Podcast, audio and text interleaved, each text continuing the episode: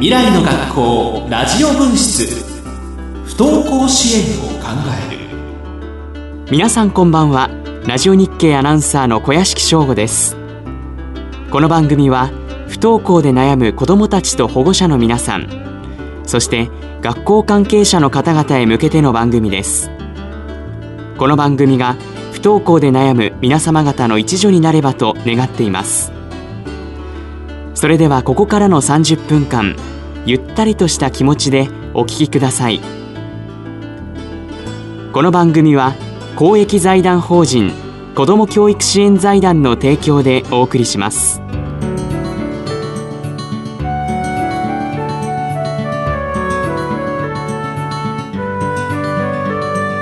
未来の学校ラジオ分室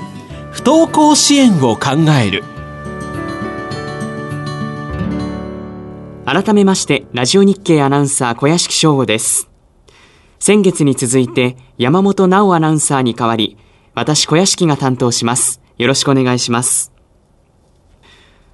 不登校の支援には保護者が一息ついたり当事者が自分の言葉で話したり傷ついた心を回復したりする場が必要です。このラジオ番組がそのような場になるよう専門家の講演や子どもたちの声などを紹介しています。さて今年度3回目は夏休み明けの生活リズムの整え方小児科医が見た不登校をお送りします。お話は向こう川女子大学教育研究所教授中井昭夫さんです。引き手は篠崎直子アナウンサーです。ではインタビュー前半をお聞きいただきます。前半では主に不登校の陰に隠れる子どもの睡眠障害について伺っています。それでは中井先生、よろしくお願いいたします。まず最初に現在不登校の児童生徒がどれくらいいるのか教えていただけますか？文部科学省の調査では不登校の数は平成20年度より連続して減っていたんですが平成25年度より再び増加に転じて平成27年度の調査では全国で12万人となっています。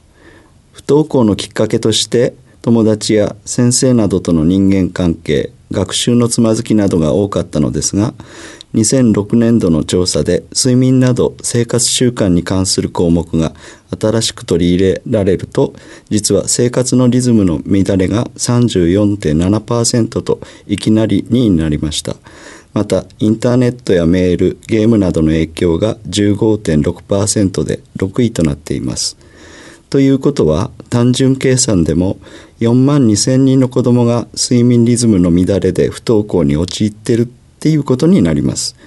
これらを受けて文部科学省も不登校になる危険性を考える上で子どもたちの生活リズムや生活習慣の乱れに着目する必要があるというようになりました。不登校の児童生徒が12万人のうちおよそ3分の1が睡眠障害で不登校に陥っているということですが生活のリズムや睡眠のリズムの乱れと不登校はどのように関わっているんでしょうか？具体的に教えていただけますか？私がこの春まで勤務していた神戸にある子どもの睡眠と発達医療センターに入院となった子どもたちでその睡眠障害となった要因背景について調査したところやはりもちろんいじめなどを含む対人関係の問題学習でのつまずきによる方もいらっしゃったのですが一方長い通学時間朝練習を含むハードな部活動宿題の多さや夜遅くまでの塾などが多くむしろ学校に通いたい勉強や部活動などに真面目に取り組む子どもたちが慢性的な睡眠不足から大型連休や夏休みなどの長期休暇大会やテスト勉強風邪や胃腸炎などの感染などを契機にあっという間に深刻な外実リズム睡眠障害や過眠症に陥ってしまうことの方が多いこと入院して治療を行って早く睡眠リズムを取り戻し学校に戻りたいと思っている子どもたちも少なくないことが分かりました。この番組でも以前勉強や部活学校行事に頑張りすぎ体も心も疲れ切ってしまいそれが原因で学校に行けなくなったと話すお子さんが出演されたことがありました。そういう慢性的な睡眠不足状態に陥るとどのような症状が現れるんでしょうか？例えば脳の機能に関しては元気な成人でも実験的に睡眠不足状態にすると実行機能をはじめとする脳のパフォーマンスに大きな影響を与えます。睡眠不足や徹夜などを行っても本人は自覚がないんですが処理速度やケーレスミスなど日中のパフォーマンスが低下していくことが分かっています。いわゆる注意欠如多動性障害 ADHD と同じような状態になります。また記憶は夜間睡眠中に定着することから何度やっても覚えられないすぐ忘れてしまうなど学習効率の低下も起こります。さらに微妙な表情の読み取りや相手の感情理解などもできなくなりいわゆる自閉症スペクトラム障害 ASD のような状態になることも分かっています。その他にも感情コントロールが難しくなっていわゆる切れやすい状態になると言われています。最近の驚くべき研究として子どもたちの睡眠不足は前頭葉など脳の萎縮をきたしてしまうことが明らかになっています。私たちの想像以上に子どもたちの脳に深刻な障害を与えているのです。なるほど。注意力や記憶力の低下感情のコントロールが難しくなるといった様々な症状が現れるだけではなく脳自体にも深刻なダメージを与えるんですね。またエネルギー代謝やホルモン分泌に関しても睡眠と発達センター入院患者のおよそ4分の1の子どもたちに対等の以上糖尿病が起こっていました。他の研究でも9歳から10歳の子どもたちで睡眠時間が短いほど2型糖尿病のリスクが高まることが明らかとなっています。自律神経の乱れや頭痛腹痛節々の痛みなど食欲がなくなったり逆にすごく食べ過ぎちゃったり姿勢が保てずすぐに横になったり意欲がなく顔に覇気がなくなったり逆に怒りっぽくなったりイライラしたりもします。成人では睡眠の問題は脳機能代謝内分泌自律神経免疫機能の低下からうつ病など精神障害認知症やアルツハイマー病生活習慣病発がんのリスクが高まることが分かっていますが子どもたちも慢性の睡眠不足状態からこのようなリスクを日々高めながら綱渡り状態で過ごしておりさらにふとしたきっかけ誘因で容易に重篤な睡眠障害に陥ってしまう準備段階にあると言えるのです。なるほど。睡眠時間を削ってまで勉強するということは今まで美徳と思われてきましたがそれは間違いで慢性的な睡眠不足がこんなにも深刻な問題を引き起こしているとは知りませんでした。ところで起立性調節障害という言葉を不登校経験者からよく聞きますがこれは睡眠との関係はあるのでしょうか？起立性調節障害いわゆる OD というのは自律神経機能から見た一つの症状名のような概念です。睡眠の状態が良くなければ自律神経機能の検査を行うと OD の診断基準を満たしてしまうことはよくあります。そこで OD に対するお薬が処方されるわけですが睡眠状態が改善していなければほとんど効きません。それでおかしいなというところで睡眠と発達センターを受診されるというパターンが非常に多いです。もちろん睡眠は良いのに朝起きにくいとこから始まって睡眠障害に陥るパターンも存在します。また睡眠障害の改善後も自律神経機能の弱さがある方はいらっしゃってこの場合には OD のお薬が効くことがあります。よくわかりました。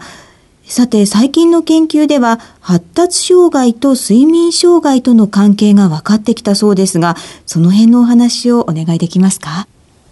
睡眠障害で睡眠と発達センターに入院して時間治療を行った子どもたちで調査したところ睡眠と発達センターを受診するまで発達障害の診断はもちろんその可能性を指摘されたこともない子どもたちも多いのですが入院中に私たちがさまざまな発達心理アセスメントを行い最終的に発達障害と診断がつく子どもは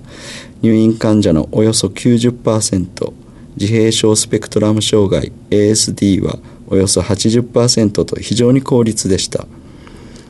睡眠障害の頻度は一般児童ではおよそ1%と言われていますが ASD では4%から35%また注意欠如多動性障害 ADHD においても25%から55%と非常に高いことが知られています。最近ようやく日本でも睡眠障害と ADHD は密接に関連し睡眠障害は ADHD や ADHD 用の症状を引き起こすんですがそれが見過ごされている可能性が高く ADHD の診断や薬物治療の前にまず睡眠障害があるかないかをきちんと見分けて適切な介入を行う必要があるというふうに理解されつつあります。また入院となった子どもたちの新生時期乳幼児期の睡眠について尋ねると全然寝なかったおろすと泣く夜中もずっと抱っこしていた背中にスイッチがあるんではないかと思っていたという反応性過剰型と呼ばれるタイプがおよそ3割。あるいはおとなしくて手がかからない子でした。ミルクも欲しがらずずっと寝ていました。という反応低下型。と呼ばれるタイプがおよそ2割。さらに睡眠リズムがいつまでも整わない。夜泣きが極端にひどい。お昼寝を全くしないなどさまざまな睡眠リズムの異常がおよそ5%と効率に認められました。赤ちゃんの夜泣きや昼夜逆転に悩む親御さんのお話はよく聞きますが検診で保健師や小児科医に相談しても赤ちゃんは泣くのが仕事ですとか心配しなくてもそのうち良くなりますよと言われるのがオチですね。このように睡眠覚醒のリズムは胎児期から培われまた ASD において心拍呼吸脳波などの協調コーオーディネーションの異常定型発達と ASD の同調の困難や逆に ASD 同士の共感性などが報告されてきており ASD は細胞レベルから個体間レベルまでのリズムの協調障害であるという仮説が提唱されてきています。逆に先ほど述べたように定型発達とされている人また成人ですら睡眠障害によって発達障害と見間違われるような脳の状態になるなど睡眠リズムと発達障害の密接な関連が徐々に明らかになりつつあります。不登校の問題だけではなく子どもの成長に関しても睡眠が深く関わっているんですね。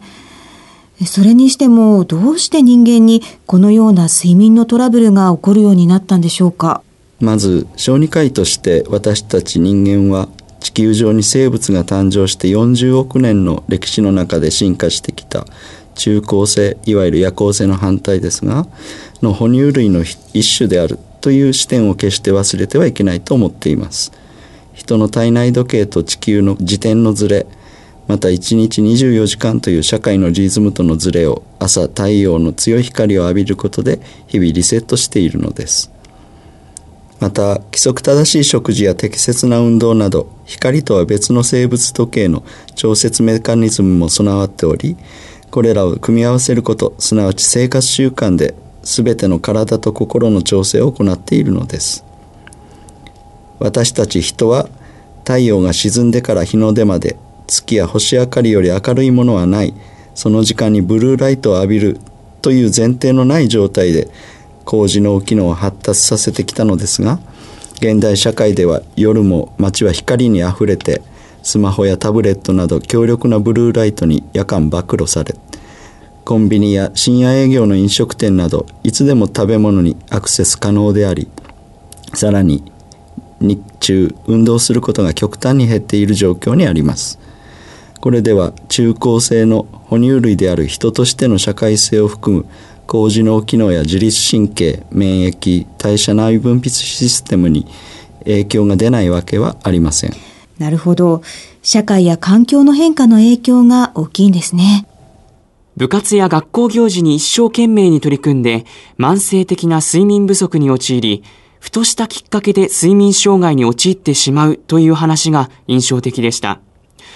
また発達障害との関係など最近の研究でいろいろなことが分かってきているということを私は今回初めて知りました。後半では良い眠りにつくコツや睡眠の問題で不登校にならないための対策について伺いました。それでは具体的に家庭でできること気をつけたいことは何でしょうか？基本的には夜間基本睡眠時間と呼ばれる夜の7時から朝の7時までにどれだけ質の良い睡眠をとるかということが大事です。そのためにはまず就寝時間を決めることばらつかせないことです。そして寝る時間が決まればその最低2時間前までに食事入浴激しい運動 ICT などを終了させておくことが必要なのです。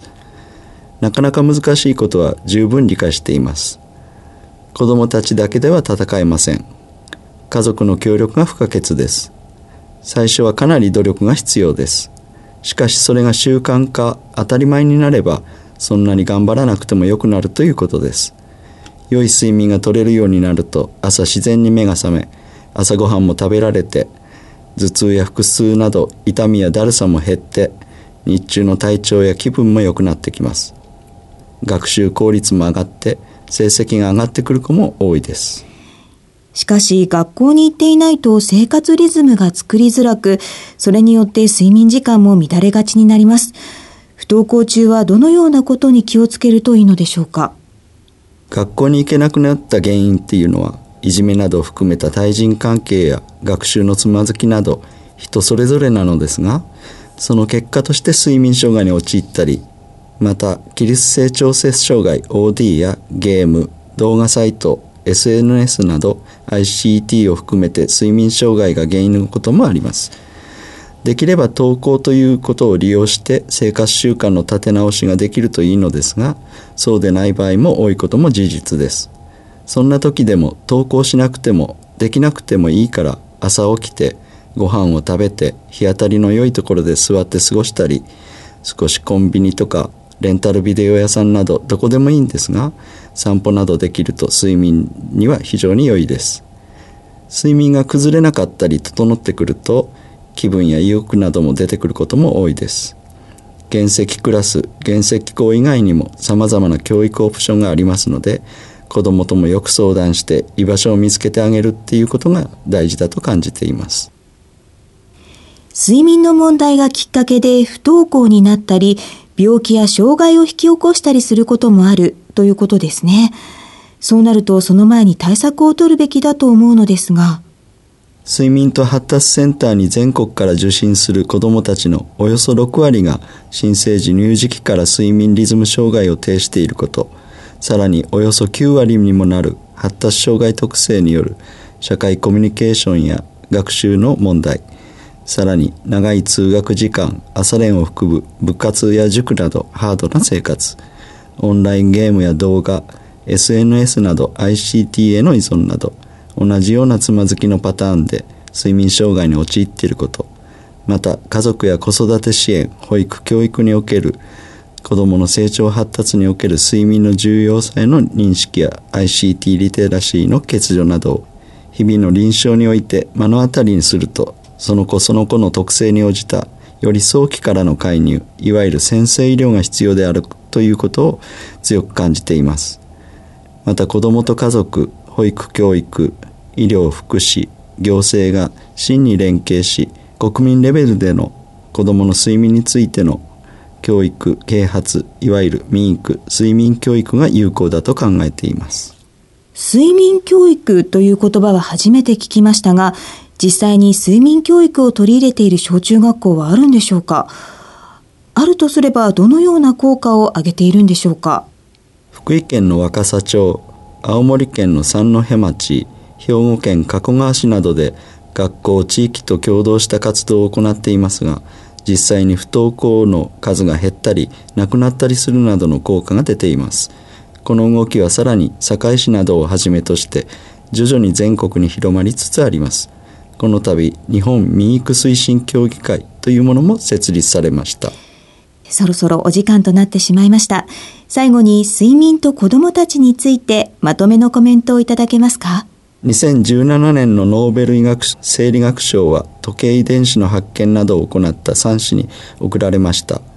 このニュースをきっかけに睡眠の重要性について世界的な関心や理解が少しずつ広まっているように感じています。しかし日本は昔から寝る間を惜しんで働く四等娯楽など睡眠軽視の文化が根強く世界的に見ても稀な単民大国なのです。そして当然子どもたちも大人の生活に巻き込まれている状況が国民レベルで起こっているということを危機感を持って対応していく必要があります。特に成長発達期の子どもたちには睡眠が重要であること子どもにも睡眠障害があることなどへの理解や国家レベルでの対策が必要だと考えていますいかがでしたでしょうか？中井さんのお話の最後に民育、睡眠教育といった言葉が出てきましたね。実践している学校があることも私は全然知りませんでした。すでに社会的な取り組みが始まっているということで、社会全体でこの問題を理解して、子供たちの睡眠障害をなくしていく取り組みが進んでいってほしいです。お聞きいただきましたのは、向川女子大学教育研究所教授、中井昭夫さんによる夏休み明けの生活リズムの整え方小児科医が見た不登校でした。未来の学校ラジオ分室不登校支援を考える。ここで番組に届いたメールをご紹介します。まずラジオネームレオレオさんからのものです。サマータイムの導入が議論されていますもし導入されたとしたら、最初のうちは起きられると思いますが、寝る時間を早めるのはなかなか難しいと思います。それによってだんだん朝起きられなくなり、学校に行けない生徒が増えるのではないかと危惧しています。経済のことばかりでなく、教育のことも含めてサマータイム導入については検討していただきたいです。この質問に関して先ほど出演していただいた中井さんからコメントをいただいています。お聞きください。今回日本で検討されているサマータイムは2時間とされていますということは今まで7時起きだった子供は5時起きっていうことになります通学時間に1時間部活の朝練があって5時起きだった子供は3時起きということになりますかといって夕方の部活塾の時間テレビの放映時間などが一斉に変わるとも思えません。さらにクロノタイプと言われる一人一人の生物時計の違いで今でもかなり努力して社会時間に合わせている夜型の人は本当に辛い状態になると想定されます。少し考えていただければ大人も含めて到底生物学的に無理な話であることは容易に理解していただけると思うのですがまた思春期には生物学的に夜型になりますので現在よりさらに辛い状態になります。世界的に見てもアメリカの小児科学会から高校の始業時間を1時間遅らせるように提言されてますしそれを受けてイギリスでは社会実験を行い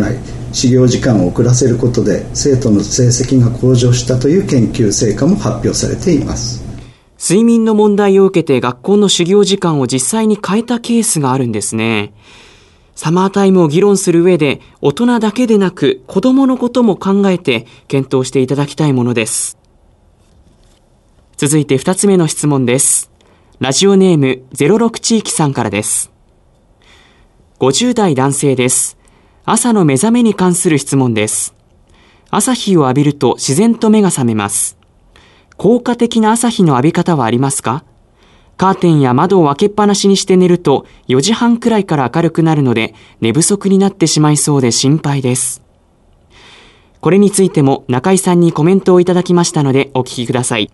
この方のご質問の意図を想像してお答えします夜間基本睡眠時間と呼ばれる午後7時から朝の7時までの間に規則正しい十分な睡眠ができている人であればカーテンを開けて寝て徐々に明るくなるということでも良いかと思います一方でカーテンには断熱や遮音安全性という観点から睡眠に良い面もあるかと考えています。カーテンを開けて寝ることが気になるようなご質問のような方であれば目覚ましなどで起きてすぐにカーテンを開けたりむしろ起きてリビングなど明るいところに移動する。そこで朝ごはんを食べ始めるなどで大丈夫なのではと思っています。逆に明け方に寝て夕方まで寝ているようないわゆる昼夜逆転しているような人であれば明るくする時間が早朝だと逆効果になることがあります。その子の状態によりますが例えば最初は午前10時から開始し午前8時とか徐々に早めていくようにする方が負担は少ないのかと考えられます。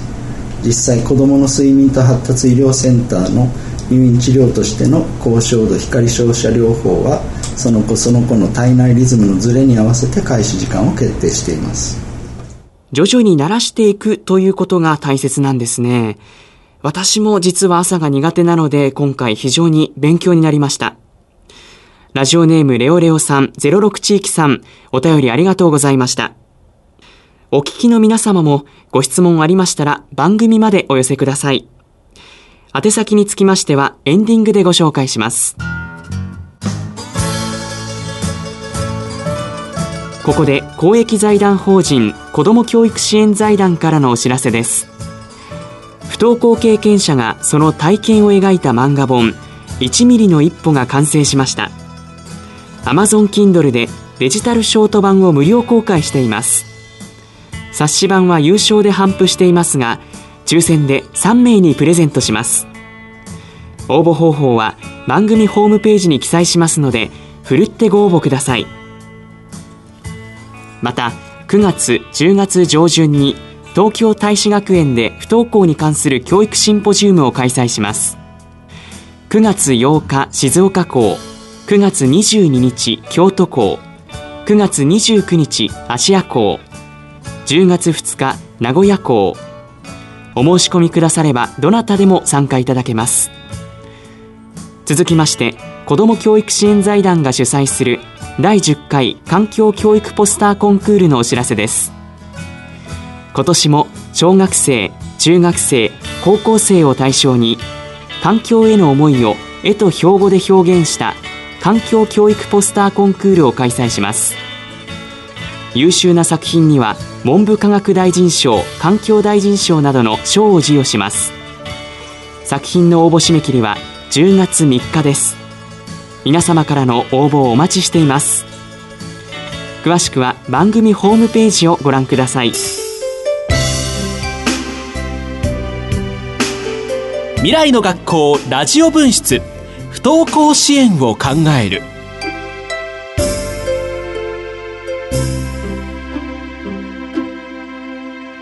番組では不登校で悩んでいるという方からのお悩みご意見ご感想などを受け付けております。番組ホームページ右側にある投稿フォームからお寄せください。またツイッターでも本番組で取り上げてほしいテーマや質問不登校を経験した保護者に聞いてみたいことを募集します。ハッシュタグ未来の学校ラジオ分室をつけてツイートしてください。次回以降の番組でご紹介いたします。そして先ほどご紹介した漫画1ミリの一歩今手元にいただいています。私も実際に読んでみましたが私自身は不登校の経験はありませんが実際にはクラスに不登校になってしまった子がいました。